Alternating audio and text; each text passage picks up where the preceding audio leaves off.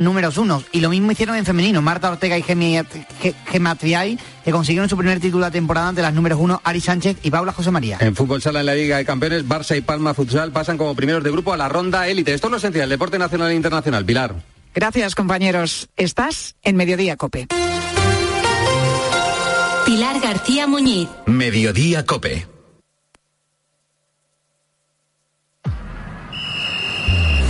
Deportes. Deportes. Cope Bilbao. Estar informado.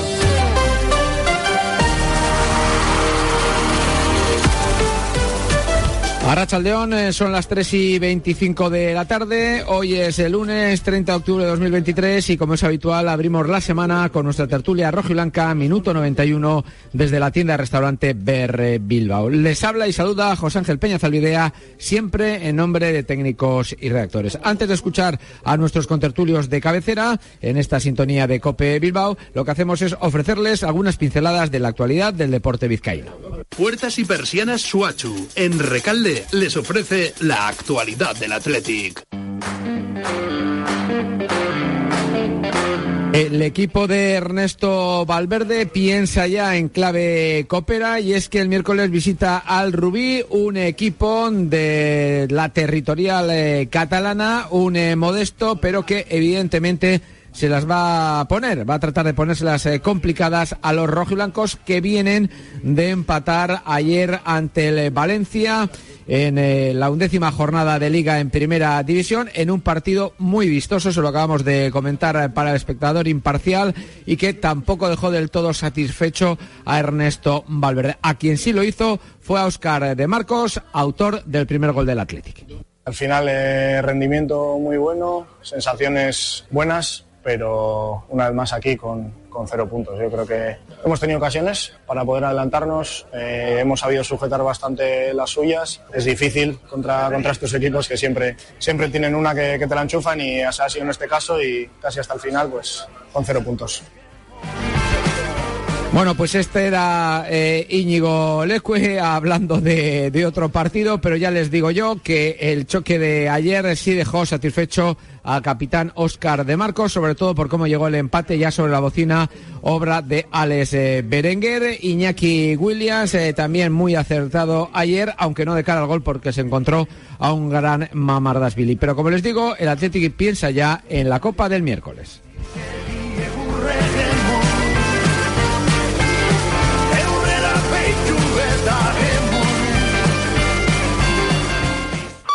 Puertas y persianas Suachu.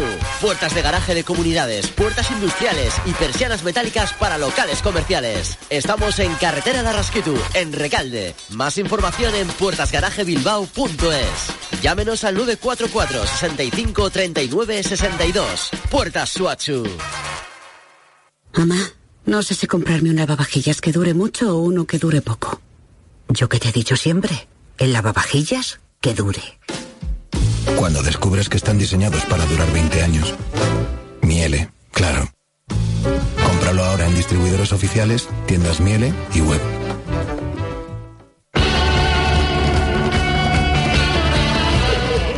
En segunda, eh, derrota de la Moribeta ante un rival directo por la permanencia como el Eldense, 2 a 0. Los de Arich Mújica que se están eh, metiendo abajo en la clasificación y que decirles de un River que no levanta cabeza, que no acaba de estrenarse en la primera federación, además también cayendo con un equipo que estaba como él en eh, puestos de descenso. En baloncesto, derrota, en este caso sí, en un buen partido de Bilbao Vázquez que plantó cara a un equipo muy potente como es el nuevo Tenerife de Chus Vidorreta. Derrota en la prórroga 93-94. Ponsarnau en todo caso cree que están en el buen camino. Teníamos un momento bueno, el Barça volvía a hacer la goma, otro momento bueno, el Barça volvía a hacer la goma. Los malos momentos no podíamos dejar que fuesen tan buenos para ellos. Y bueno, pues somos un equipo nuevo y que necesita feelings en ese momento y vamos a, a, a construirlos. Bueno, pues eh, que las cosas no van mal eh, pese a esta derrota en eh, Miribilla de los hombres de, de, negro. Completado el resumen de la actualidad de nuestro deporte, lo que hacemos es abrir ya la mesa de análisis rojo blanco en la tienda restaurante BR Bilbao. Les invitamos a que sigan acompañándonos, a que sigan escuchándonos en la sintonía de Cope más Bilbao en el 95.1 de la frecuencia modulada.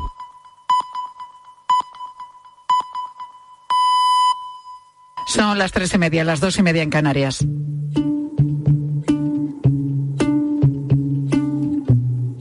Pilar García Muñiz. Mediodía Cope. Estar informado.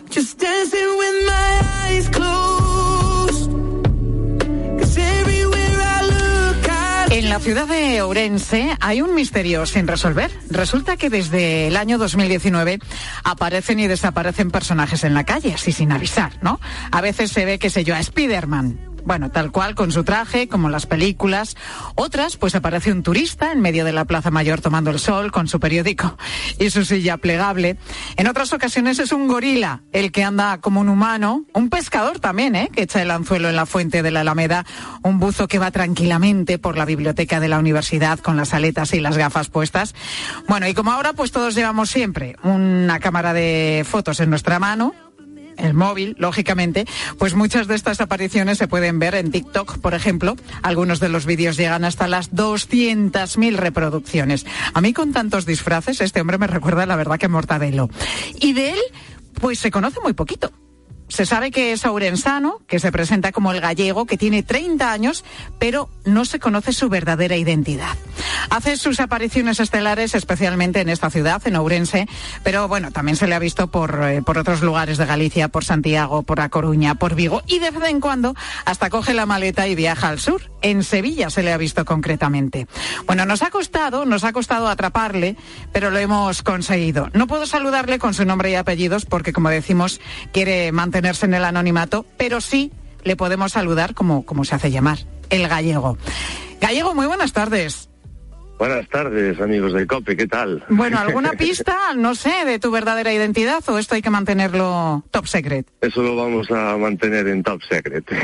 Oye, Gallego, y cuéntanos, ¿por qué un día decides, me voy a disfrazar y voy a ir así, pues vestido de, de, pescador, vestido de buceador, vestido de Spiderman, que se te ha visto varias veces. ¿Por qué decides hacer estas apariciones? Pues esta guisa empezó en el 19, hace cuatro añitos ya. Empezamos con el pescador, nos pareció una buena idea, un personaje bastante coñero, gracioso para, para hacer rondas por toda Galicia. Pero bueno, después vino el COVID y hizo un parón y ahora vuelvo con, con todo, vamos. Una saga completa de 120 personajes. 120 personajes, bueno, ahora hablamos de dónde sacas tantos disfraces.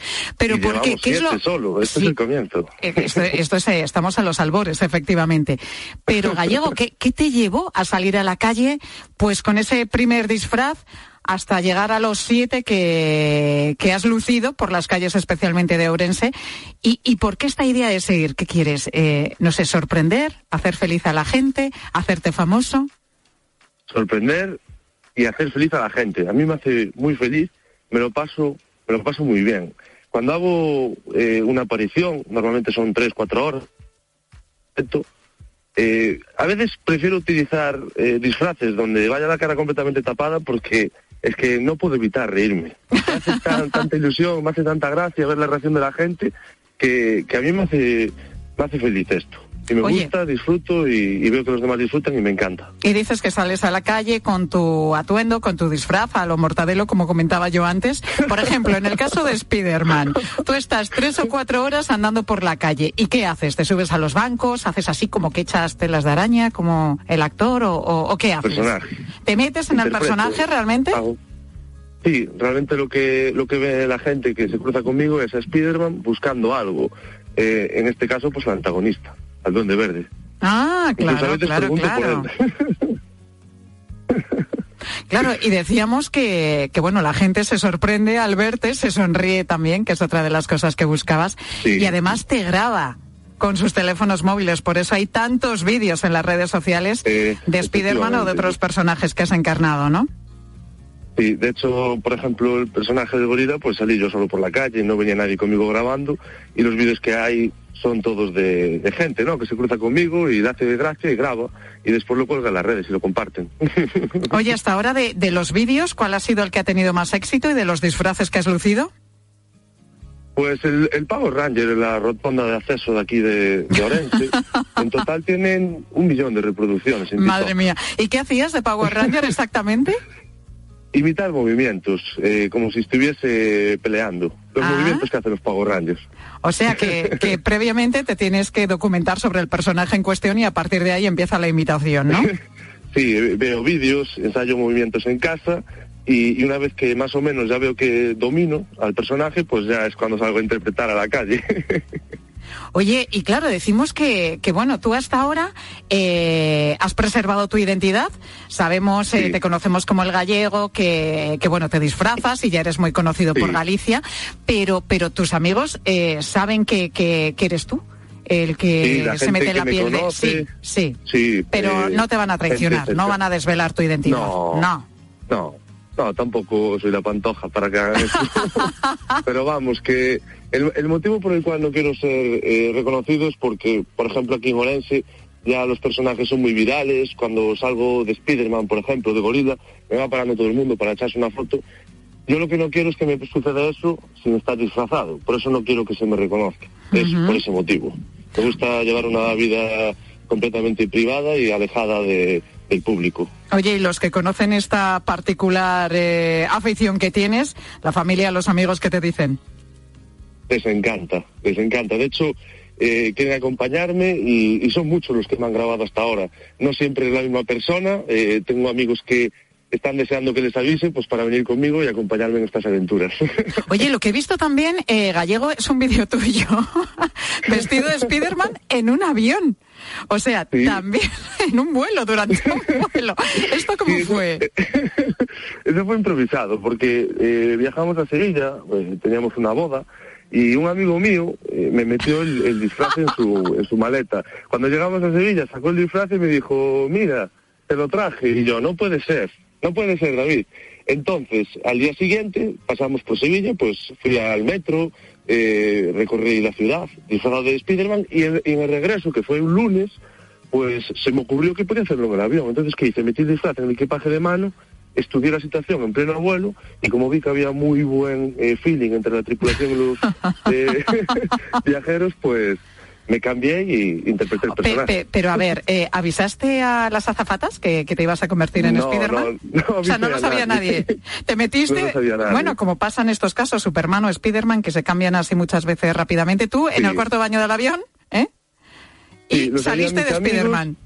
Correcto, lo sabían mis amigos y lo sabía una señora que estaba sentado cerca mía, porque era una señora mayor y no sabía cómo podía reaccionar y se lo dije. Antes de, de disfrazarme le dije que me iba, bueno, lo que iba a hacer y para que no se asustase, porque tenía miedo de, de la reacción que pudiera tener. ¿Cuál fue la reacción de- del pasaje? Esta señora ya, ya estaba avisada, pero el resto.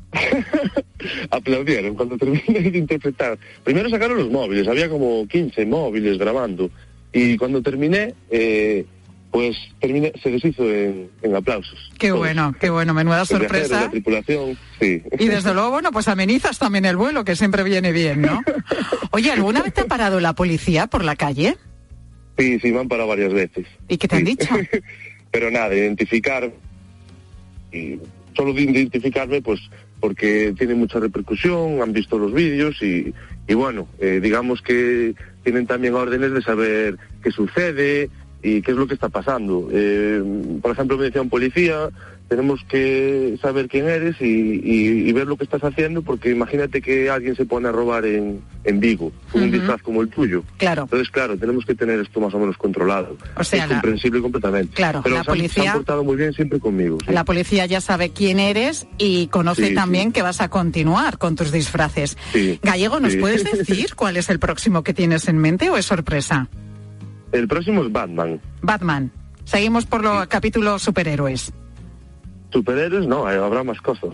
Ah, bueno, pero digo, el próximo es Batman, que sí es un superhéroe, y luego habrá más cosas, ¿no? Sí, por ejemplo, estos días hemos visto a Papá Noel por las calles de Orense. Eh, se, se ha adelantado a... se ha adelantado porque parece que tiene mucho trabajo y en los próximos días veremos algo relacionado con Papá Noel. Alguien más va a aparecer. Bueno, pues las navidades llegan prontito a las calles de Ourense con Gallego, con el que ha sido un placer charlar.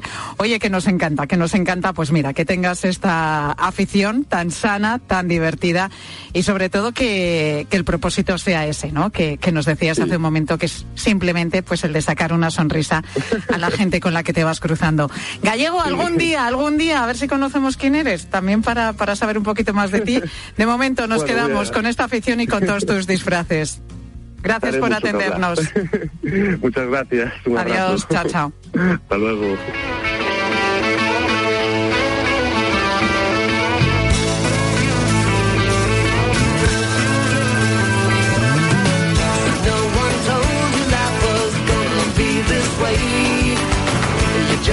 Pues sí, hay un sofá al que desde este fin de semana le falta un hueco enorme. Es el sofá de Central Perk, la mítica cafetería de Nueva York en la que tantas horas pasaron los personajes de la serie Friends. Y ese hueco no es otro que el que deja Chandler Bean, al que interpretó Matthew Perry durante 10 temporadas.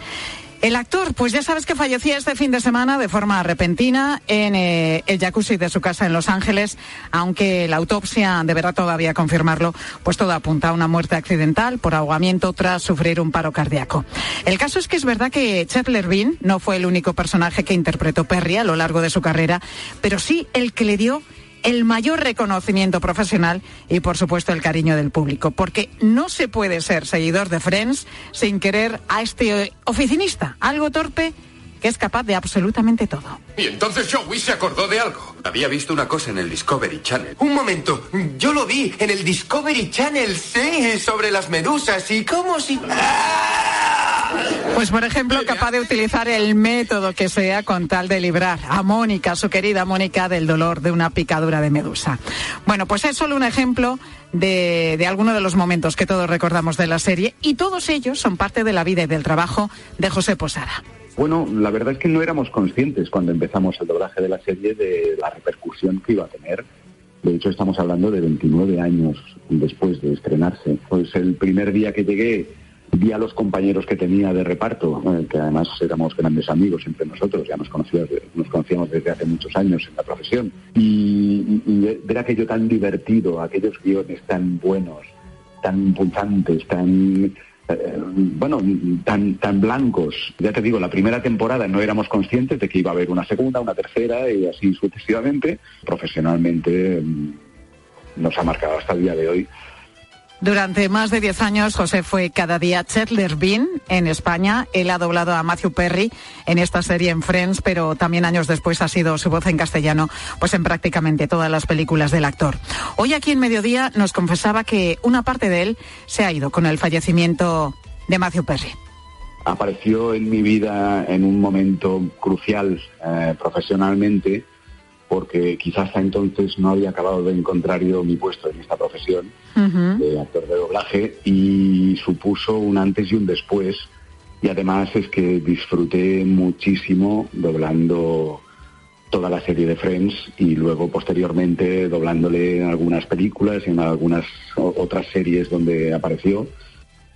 Pues fueron 10 temporadas en las que ir a trabajar se convirtió para José en algo pues realmente divertido. Era doblar con amigos, era reírse con guiones desternillantes y era interpretar además a un personaje muy querido. Yo creo que fue pues el que llegó más al público y además ayer lo pude comprobar. Durante el día de ayer fue un día verdaderamente curioso, a, la parte triste obviamente, porque me llegaron eh, cientos de mensajes a través de WhatsApp, de Instagram, donde la gente me, me- me da- me- me daba el pésame. Sí, como si fuera parte de la familia y todo el mundo me decía lo mismo. O sea, es que él fue nuestro personaje favorito de la serie. Pues el público le dio el pésame porque José, en una pequeña parte, también es eh, responsable de que todos quisiéramos a Chetler Bean. Pero más allá de su voz, ¿qué tuvo realmente este personaje y esta serie, la serie Friends, para que todos los que la hemos seguido pues nos sintamos hoy un poquito huérfanos? Pues ahora mismo lo están analizando en una clase de la Facultad de Comunicación de la Universidad Católica de Murcia, donde imparte clase María del Mar Grandío. Ella es profesora de ficción seriada y es especialista precisamente en Friends. María del Mar, profesora, muy buenas tardes. Hola, muy buenas tardes, encantada de estar con vosotros. Bueno, esto que estoy contando es, es que es así, es totalmente cierto. Ahora mismo creo que estáis analizando el personaje de Chandler, ¿no? Rindiéndole vuestro particular homenaje también. Sí, sí, yo aquí tengo la asignatura de ficción seriada en la Universidad de Murcia y, y la verdad que hoy eh, pues era mi manera también un poco pues de hacerle tributo, como me comentabais, ¿no? Pero al mismo tiempo también pues de aprender, porque realmente este personaje de Chandler Bean pues es, como se suele decir, un buen personaje desde el punto de vista de, de cómo ha sido creado, de cómo se ha proyectado un estereotipo que está muy bien definido, que fácilmente se podía identificar ¿no? por parte de la audiencia, pero al mismo tiempo que generó, ¿no? que se proyectó por encima de sí mismo y como comentabais, pues también ¿no? No- nos ha suscitado ahora mismo pues sensaciones incluso hasta de pérdida, ¿no? como que se nos ha ido eh, un, un amigo más, sobre todo a los que eh, seguimos. Y, y yo creo que, que este es el doble valor de este, de este personaje, ¿no? que eh, representa muy bien pues ese, ese humor. Comentabais por ahí que, que para muchos era el personaje favorito. Más querido, pues ¿no? creo- Ujú. Exacto, yo os puedo confirmar que sí, porque hace unos años, ¿no? precisamente en mi tesis doctoral, pues pregunté a los fans de Friends, que fueron más de 2.500, pues cuál era su personaje favorito y salió, evidentemente, Chandler, eh, además, más de un tercio, o sea, que decir que había una diferencia bastante abrumadora. Y a la, a la pregunta de por qué, ¿no? ¿Por qué? ¿Por qué Chandler? Pues por el, por el humor, ¿no? Porque eh, representa ese humor inteligente, satírico, nos hacía reír. Es que realmente... Mm, muchísimo, nos- muy nos- ocurrente, ¿no? Muy original. Sí. Algo torpón Sí, también. Claro, y al mismo tiempo eh, em, consiguió ser tan entrañable. Yo creo que eso también es como muy bonito y esto es muy particular en las ficciones, sobre todo en la, comedia, cuando han estado, pues son 10 temporadas, son muchos episodios. Hemos acompañado pues a Chandler en momentos importantes también, ¿no? De su, de su vida, como decía, es un, un estereotipo muy marcado que nos ha reído, nos ha hecho reír muchísimo y hasta el final ha sido Chandlerville, pero lo hemos visto evolucionar, ¿no? Le hemos visto enamorarse, le hemos visto eh, también, ¿no? Su amistad con, con Joey, con otros de los compañeros también de reparto y, y finalmente, como os comentaba, pues esa esa proyección tan tan bonita, tan emocional con, con los espectadores, ¿no? Porque ciertamente es como si se hubiera ido un amigo, ¿no? A mí, muchos de, en esta investigación pues me decían, ¿no? Que que era como ese amigo que a los que todos nos gustaría tener o al menos tener una conversación eh, con él porque bueno el humor nos hace así no nos hace al menos vivir momentos agradables y, y yo por eso estoy como muy agradecida y yo creo que muchos espectadores también no de, de este legado de Friends y de este María del Mar, eh, lo apuntabas tú hace un momento, es que hiciste la tesis sobre Friends, que es algo bastante llamativo. ¿Por qué? ¿Qué te hizo decantarte por esta y no por otra serie? Pues mira, porque tenía un éxito, fijaros que es una serie que empezó en el 94, 1994, y, fue un éxito pues mundial y en España también particularmente en unos momentos donde pues, no teníamos ni Netflix ni nada, que decir, te quedaban unos momentos de consumo muy diferente. Y entonces me interesaba pues, pues indagar por qué, o sea, por qué funcionan una sitcom, por qué funcionan estos personajes, eh, cómo nos identificamos con ellos, qué tipo de relación se establece entre los personajes y los espectadores. Y así fue un poco ¿no? esa, esa apuesta eh, por, la, por la serie, que ciertamente en aquel momento yo defendí la, tesis en el 2006. Pues bueno, no quiero decir que fuera pionera, pero sí que era una de las primeras eh, tesis que ahondaban en España el tema de la ficción seriada, que bueno, ahora mismo tiene muchísima eh, trayectoria en nuestro país, ¿no? Hay muchísimas tesis e investigaciones sobre las series, la comedia, el drama, los thrillers, porque finalmente, bueno, pues cuentan historias humanas, eh, eh, interesan muchas de ellas a los espectadores y nos hacen pues disfrutar, en este caso, pues de, de momentos agradables, ¿no? Yo siempre digo que eh, Friends acompañó pues a los estadounidenses en los momentos más duros pues como país, ¿no? Después del el Del 11S, 11S. en el 2001, y, y fue la octava temporada que fue la que se emitió en esa, en esa, en ese año, en esa temporada, pues la más vista de todas las 10 eh, de Friends, ¿no? Porque querían, pues eso, eh, un poco refugiarse en ese Nueva York amable, con los amigos de siempre. Eh, yo creo que casi, no sé, tiene una función casi terapéutica y, y muchos eh, pues de los espectadores lo, lo habrán vivido así, de, de ver episodios pues para pasar un rato, para al menos, como algún espectador me decía, ¿no? que no nos den más problemas, ¿no? las series, que, que los problemas que ya tenemos en la vida. Eso es. Y yo creo que eso, eso es muy bonito. Que sirva de evasión. de- sí, efectivamente, de Oye, real. María del Mar, eh, ¿qué, qué edad tienen tus alumnos? Pues mira, mis alumnos tienen 21 y 22. Me preguntan por aquí, porque los tengo aquí en clase escuchándome, 21 y 22. Me dicen que sí. Son, son la verdad que eh, yo me sorprende, pero sigue funcionando muy bien. Friends. ¿Ellos conocían que- Friends o al saber que te iban a tener de profesora se pusieron a ver la serie? Sí, no, yo creo que ya lo conocía, ¿no? Real- me preguntan que si conocíais la serie, ¿no? Yo sí, dicen, sí, sí, sí. Sí, te- ten en cuenta que ha funcionado muy bien en las plataformas, eh, bueno, no solo Friends, sino otras comedias también, y entonces eh, ha podido conectar con esta gente más joven, que yo prácticamente les doblo la edad, y, y, y aunque, bueno, hay una parte un poquito generacional, yo creo que al final los jóvenes pues buscan el amor de su vida, quieren tener una pandilla de amigos, tienen problemas con el trabajo, es decir, al final también es universal en el tiempo esta Sí, serie. Y sí, yo al creo que- final- que- Al sí, final la vida misma pasaba por ese sofá de, de Friends, ¿no? Con todos los personajes que estaban representados en, en la serie. Pues acabamos de hablar con María del Mar Grandío, profesora de ficción seriada en la Universidad Católica de Murcia y especialista, se lo sabe todo, sobre esta serie Friends. María del Mar, gracias por atendernos. Te dejamos que sigas con la clase. ¿eh? Un saludo a todos. Chavales, adiós. Adiós. Adiós, adiós, gracias.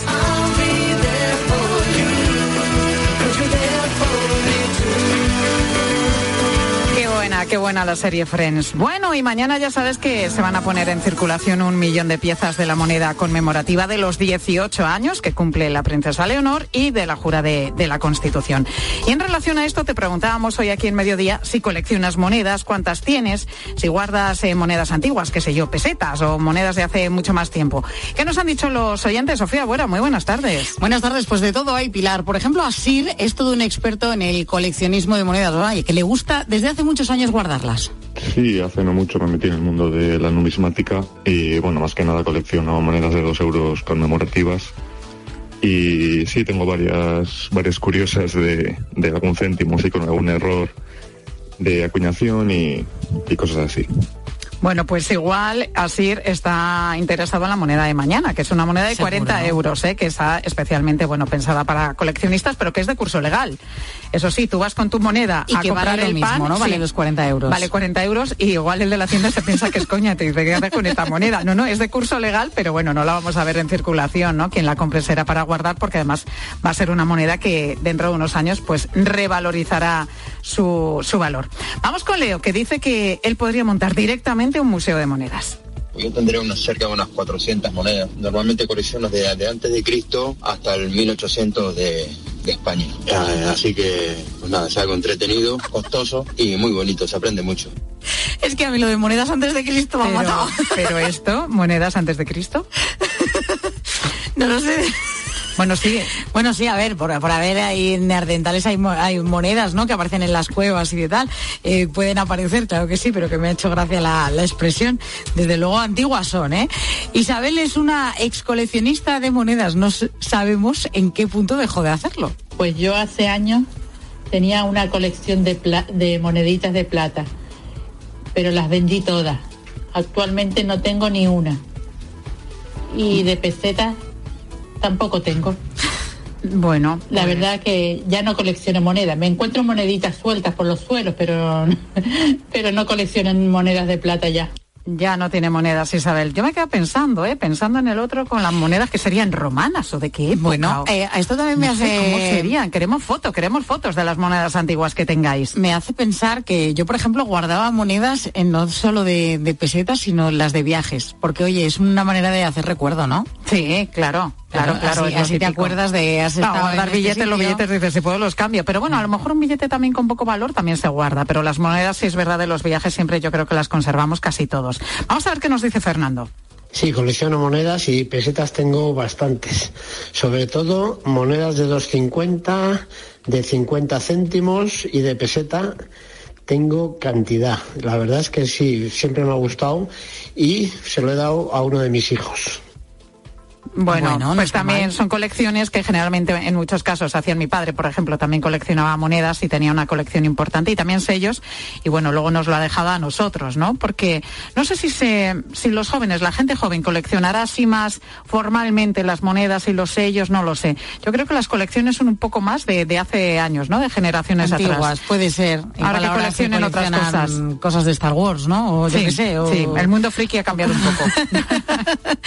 María José tiene una familia que es, vamos, gran coleccionista de monedas. Esto le viene de casta.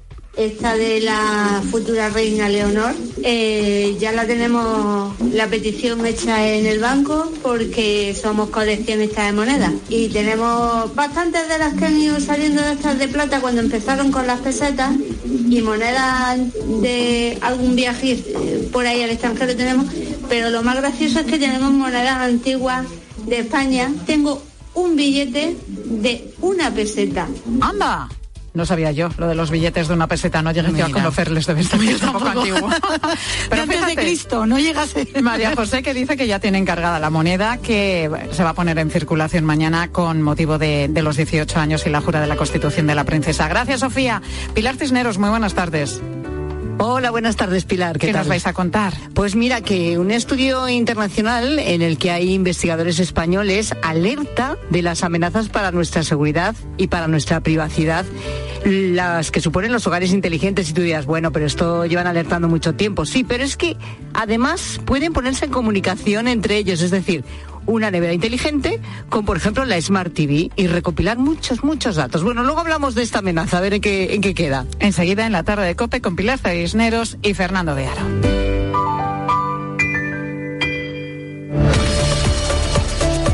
Pilar García Muñiz.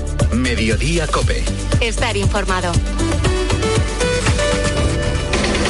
Con Bryce Méndez, ¿qué temporada está haciendo Bryce Méndez? Muchas gracias, la verdad que, que sí, inicio te diría casi perfecto, ¿no? Estáis líderes del grupo, empatados con el Inter, pero suena a que el equipo está maduro en Europa, o sea que no, no le impresiona la música de la Champions un partido. Pero siendo autocríticos creo que deberíamos llevar 9 de 9. Y en la selección. Sí, sí, eso iba a decir. Yo, eh, lo único en lo que estoy claramente distanciado de, de la fuente es en que no vea que Bryce tiene que ir. Escucha a Juanma Castaño en el partidazo de Cope. De lunes a viernes desde las once y media de la noche. A veces es duro ser tan popular. Todo el mundo te quiere ver, quiere estar contigo y es que al final pareces inalcanzable. ¿O no? En IKEA bajamos los precios en los productos más populares y en nuestros servicios de transporte. Porque aquí sí que hay para todos. Descúbrelos en tu tienda IKEA o en IKEA.es.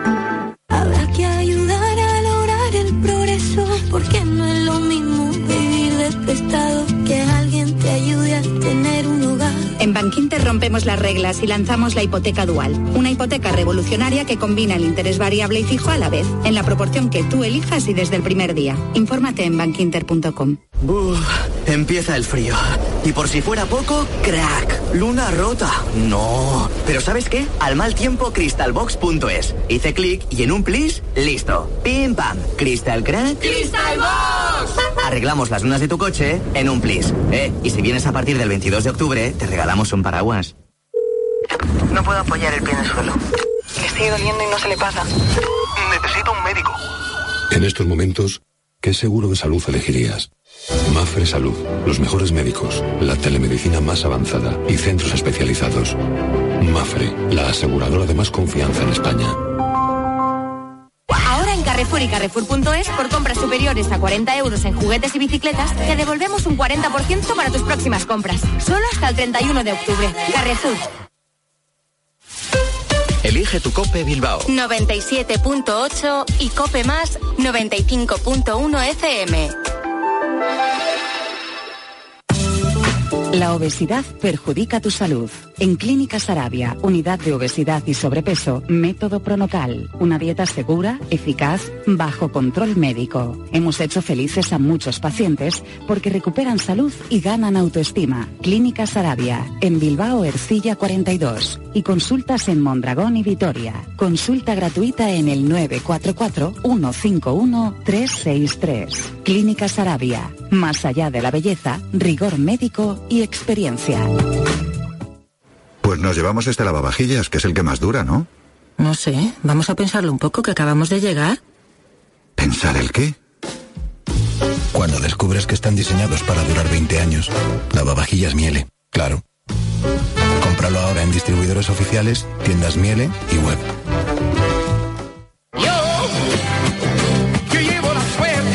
Aquí la Lotería de Navidad de Cope Bilbao. Juega con nosotros al número 46.791. Si quieres dar otro rumbo a tu vida, pásate por Materiales de Construcción Buenavista en el Polígono El Árbol de Santurchi y consigue el décimo de Lotería de Cope Bilbao, el 46.791 y suerte. Colabora Lotería Ormaechea.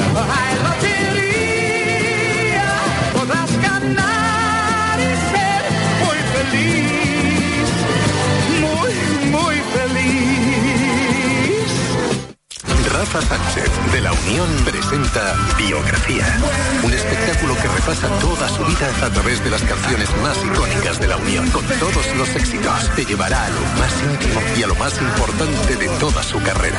Bilbao, 16 de noviembre, concierto de Rafa Sánchez de La Unión. Teatro Campos Elíseos. Entradas en web y taquilla teatro.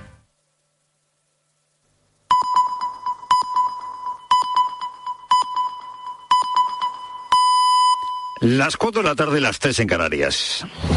Con Pilar Cisneros y Fernando de Aro, la última hora en la tarde. Cope, estar informado. Muy buenas tardes a la gente, gente.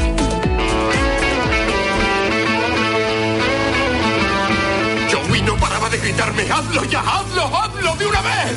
A veces por las noches todavía oigo esos gritos. Es porque a veces te grito a través de la pared para que flipes.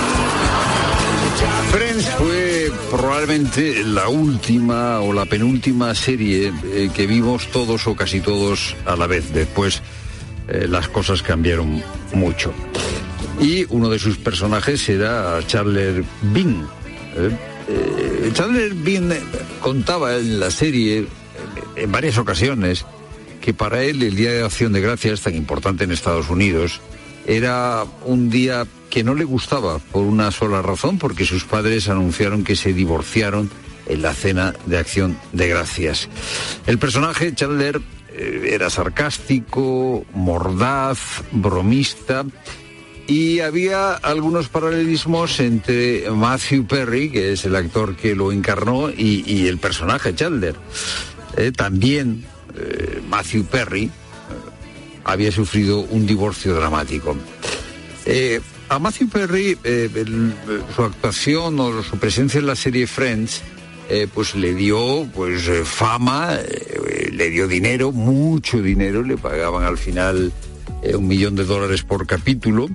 Y también, bueno, pues, eh, a partir de su participación en esa serie, pues, eh, tuvo unas novias muy guapas, pero ni el dinero ni las mujeres fueron suficientes para eh, Matthew. Hablo en el de él en pasado porque se ha encontrado muerto, como seguramente ya sabes, en su casa, en el jacuzzi de su casa.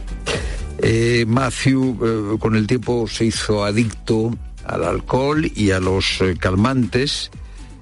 Buscaba en el vodka eh, pues un arreglo de su vida que no llegó a través del vodka, porque a través del vodka o del alcohol llegan pocos arreglos o ninguno, más bien ninguno. Eh, Matthew, como todos, llevaba dentro un drama y eh, buscó, ya digo, consuelo en la bebida y en las pastillas. Pero el drama que Matthew llevaba y que todos llevamos dentro es demasiado, demasiado serio como para poder huir de ese drama colocándote.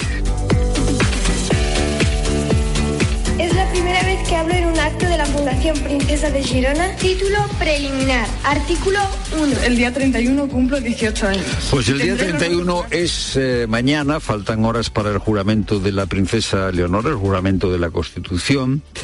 Y si eh, miramos hacia atrás, eh, la verdad es que eh, la monarquía española, la monarquía parlamentaria española, después de la crisis de 2014 que llevó a la abdicación de Juan Carlos I, pues eh, ha ido recuperando prestigio, valor institucional. Eh, bueno, es una institución que en este momento funciona, con Felipe VI al frente de la jefatura de Estado. Eh, se da la paradoja de que mañana el emérito no estará en la jura de su nieta, no vuelve, no vuelve, mientras que, eh, eh, bueno, si el gobierno se hubiera dado un poquito de prisa en cerrar el acuerdo de investidura, si Puigdemont hubiera querido, hubiera podido estar presente mañana en la jura. Eh, no querría, pero se da esta paradoja, ¿no? Que un fugado de la justicia tenga, en este caso, un trato, o vaya a tener un trato bastante mejor que el que tiene el rey emérito. Eh, eh, Sánchez no va a conseguir que eh, los miembros, todos los miembros de su gobierno en funciones, asistan. No van a asistir las ministras de Podemos, tampoco va a asistir Alberto Fernández. Pablo Fernández, Alberto Garzón, perdón, Pablo Fernández, portavoz de Podemos, dice que sus creencias republicanas les impiden a las ministras asistir. Republicanos es si hay que demostrarlo, hay que demostrarlo con, con hechos. Nosotros somos coherentes y por eso mañana no vamos a, a acudir, ni nuestras ministras, ni ninguna de nuestras diputadas y diputados. Vamos a ver, estas ministras en funciones lo son porque en España hay un sistema eh, de monarquía parlamentaria basado en la Constitución del 78. Si no hubiera ese sistema ya no podían ser ministras. Dice la ministra Rodríguez que han conseguido que vaya casi al completo el gobierno. El gobierno estará prácticamente al completo en Vamos, esa vamos a ver, ceremonia. prácticamente al completo. Aquí no hay término medio. O al completo o el gobierno incompleto. Lo- Aquello de estás embarazada o no embarazada, pero eh, prácticamente embarazada no. El 70% de los españoles están a favor de la jura de Leonor. Eh, Podemos va a perder la ocasión de estar con el 70% de los españoles. Es lo primero, no lo único. Buenas tardes, Pilar Cineros. Buenas tardes, Fernando. Buenas tardes a todos. Y Pedro Sánchez ha enviado una carta a la militancia del PSOE pidiendo su apoyo a la amnistía para reeditar el gobierno. Llama a la responsabilidad histórica de los 172.600 afiliados que votan hasta el próximo sábado en la consulta sobre los acuerdos con Sumar y sobre los pactos por cerrar con los independentistas. Ricardo Rodríguez. En su misiva, Pedro Sánchez se envuelve en la épica para trasladar la convicción de que su militancia estará a la altura de la responsabilidad histórica que tiene ahora mismo entre manos. De esta guisa pide el aval en la consulta abierta hasta el sábado a los afiliados del PSOE sobre el acuerdo con Sumar y a las negociaciones en ciernes con otras fuerzas políticas, entre otras Junts, Esquerra o Bildu. Sánchez vuelve a defender la necesidad de aprobar una amnistía que contribuya a satisfacer la demanda de una mayoría parlamentaria, según él, de avanzar en el reencuentro para superar las heridas aún abiertas del proceso. El secretario general de los socialistas insiste de nuevo en abrir paso a la medida en nombre de España y en defensa de la convivencia entre españoles. Su vaticinio es que al final el tiempo le dará la razón. Y la mitad de las personas que sufren un ictus no se recupera de las secuelas o muere, mientras que dos de cada tres pacientes que sobreviven a esta alteración de la circulación cerebral tienen daños discapacitantes, según ha revelado la Sociedad Española de Neurología. Sefi García. La sociedad científica calcula que una de cada cuatro personas mayores de 25 años sufrirá un ictus a lo largo de su vida en España y se estima que la mortalidad aumente a casi 10 millones de personas en 2050 en todo el mundo. Aparte de la letalidad, las personas supervivientes presentan secuelas como disfagia, crisis epilépticas, incontinencia, músculos tensos y rígidos, demencia y deterioro cognitivo. A estos síntomas visibles se une la fatiga cognitiva, hipersensibilidad, inexpresividad emocional, pérdida de capacidad de hablar, leer o escribir o falta de impulsividad. El daño cerebral adquirido afecta a 400.000 personas en España, el 80% de los casos debido a ictus. Los especialistas insisten en que es una enfermedad prevenible y tratable. Y solo un 10% de las familias que han podido reestructurar su hipoteca, que han pedido reestructurar su hipoteca, han podido hacerlo. La banca recibió hasta julio casi 43.000 solicitudes de clientes para acogerse al Código de Buenas Prácticas. Son datos del Banco de España. Claudia Cid. La banca ha rechazado el 40% de las solicitudes de adhesión al Código de Buenas Prácticas instaurado por el Gobierno para aliviar la carga hipotecaria que iban a tener que asumir las familias más vulnerables ante la subida de los tipos de interés. Nueve de cada diez peticiones rechazadas lo han sido por no cumplir con los requisitos del código, es decir, porque bien superan el nivel de renta o el valor de la vivienda. El 50% restante todavía está en periodo de tramitación, pero desde el Banco de España estiman que las aprobadas serán un 50% y las rechazadas otro 50%. El supervisor también señala que el número de solicitudes ha sido limitado si se tiene en cuenta el número total de hipotecas vivas y también respecto al número de hogares que cumplían las condiciones para acogerse. Y es que, tal y como explica el banco emisor, cuando realizó la previsión esperaba un desempleo mayor y una caída más pronunciada de las rentas. Y contamos que Aitana Bonmatí es la gran favorita para ganar esta noche el balón de oro. Luis Munilla. La jugadora del Fútbol Club Barcelona y de la selección española es la gran candidata a recibir su primer balón de oro, como también lo es Leo Messi en categoría masculina, en esa gala de France Football que se celebra esta noche en París. Enviada especial Andrea Peláez. La joven futbolista de 25 años del Fútbol Club Barcelona va a recoger hoy su primer balón de oro que la va a coronar ante los ojos de todos como la mejor futbolista del mundo. Aitana Bonmatí lo ha ganado todo, Liga, Supercopa y Champions con el Barça y el Mundial con España. Además, también fue nombrada hace unas semanas mejor jugadora de Europa. Bonmatí va a recoger el relevo de Alexia Putellas y será la tercera española en ganar un balón de oro. Junto a ella, máxima favorita, España tiene otras cinco nominadas. Olga Carmona, que por cierto no va a estar en la gala esta noche, se ha quedado en Zurich con la selección. Patrick Guijarro Mapi León, Salma Parayuelo y Alba Redondo. En categoría masculina, el máximo favorito es Leo Messi para ganar su octavo balón de oro por delante del noruego Erling Haaland, campeón con el City de Liga, Copa y Champions. En esta categoría, el español es Rodri Hernández. Y Luis Rubiales apelará a la decisión de la FIFA, que hoy le ha sancionado con tres años de inhabilitación para cualquier actividad relacionada con el fútbol por su comportamiento en la final del Mundial Femenino. Rubiales ha comunicado lo siguiente, llegaré hasta la última instancia para que se haga justicia y resplandezca la verdad. Por muchos esfuerzos de algunos políticos, medios e instituciones, cada vez está más clara la desproporción e injusticia cometida. La gente muy mayoritariamente lo tiene claro, ha dicho Rubiales. Tiempo ya para la información de tu cope más cercana. Pilar Cisneros y Fernando de Aro. La tarde. Cope Euskadi. Saludos desde Cobuscadín este lunes 30 de octubre tras registrarse chubascos a primera hora. La tarde de este lunes va a quedar soleada según Euskalmet, aunque a lo largo de la tarde en la costa el viento del oeste podría empujar algún chubasco desde el mar. Las temperaturas máximas bajan un par de grados y las mínimas se van a dar al final de la jornada. El Centro de Ciberseguridad Industrial de Guipúzcoa, CIUR, ha lanzado ataques simulados a 40 empresas del tejido industrial en un proyecto experimental que ha revelado que el nivel de concienciación en las pymes sobre el peligro que suponen estos ataques sigue siendo bajo y que las formaciones al respecto los centros de trabajo también obtienen una escasa participación. El proyecto experimental se centró en el correo, en el correo electrónico de estas empresas y según CIUR el resultado es preocupante ya que el porcentaje de éxito de los ciberatacantes cuando un usuario pincha en el enlace del correo es muy alto, entre un 72 y un 93%. Así terminamos.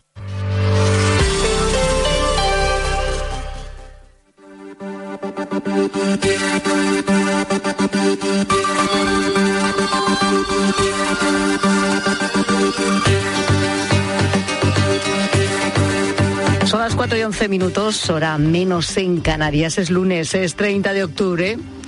Escucha, desde tu teléfono, pasando por el televisor, la nevera, la aspiradora esa de último modelo que lo hace todo sola, que te acabas de comprar, o las bombillas conectadas a Internet, todos estos aparatos están recopilando constantemente información.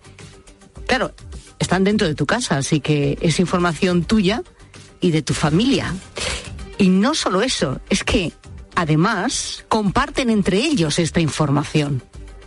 ¿Para qué? Bueno, es una de las cosas que vamos a contestar a continuación. Pero ojo, es que pueden saber muchas cosas.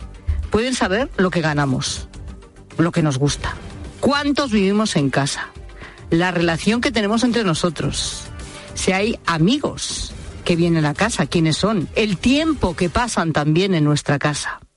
Saben también en qué habitación de la casa estamos, cuánto tardamos en llegar al trabajo, dónde estamos pensando irnos de vacaciones, en fin. ¿Y qué hacen con toda esta información? ¿Quién tiene acceso a esta información? ¿Tú, por ejemplo, se la darías a un desconocido? Me imagino que no. Pues haz el símil con todo lo que compartes cada día, cada minuto de tu vida, con los que recopilan estos datos. Te planteo esto porque un estudio internacional en el que han participado el Instituto Madrileño de Estudios Avanzados, la Universidad Carlos III de Madrid y otras universidades y centros de investigación de Estados Unidos y Canadá han alertado sobre las alarmantes amenazas que esto supone para nuestra privacidad y por supuesto también para nuestra seguridad. Ahora explicamos en detalle cómo lo hacen y a dónde van destinadas estos datos, esta información. Pero antes voy a saludar, como cada lunes, miércoles y viernes, a Daniel Gascón, es columnista, es escritor, es colaborador de este programa. ¿Cómo estás, Daniel? ¿Cómo estás? Buenas tardes. Hola, muy buenas tardes. Estaba yo pensando, claro, eh, eh, que sabíamos que recopilan datos, ¿no? Todos eh, los aparatos electrónicos conectados a Internet o a una wifi que tenemos en casa, pero ya esta idea de que se pongan en contacto unos con otros, que compartan información, casi casi da para, para escribir una novela, Daniel. No sé si una comedia o un drama, o incluso una novela de terror, ¿eh? Sí, eh, da, para cualquiera de las tres cosas. Yo pensaba que era un poco como eh, el soldadito de plomo o, Toy Story, ¿no? Que están los, los, esa cosa que crees de niño, ¿no? Que los juguetes cuando tú no estás están haciendo cosas por su cuenta, ¿no? Y, esto es, pues bueno, con los juguetes que serían los, los electrodomésticos, en cierta manera que nos están ahí como, como espiando. Y pensaba también em, en que eh, en, en Leonard Cohen, que, tiene muchas canciones, esa idea, ¿no? De que es como eh, tu vida privada será, será espiada, ¿no? Y que lo decía hace, pues en, en los 90 y en los 80, y, y, es muy, y que sonaba un poco como apocalíptico de,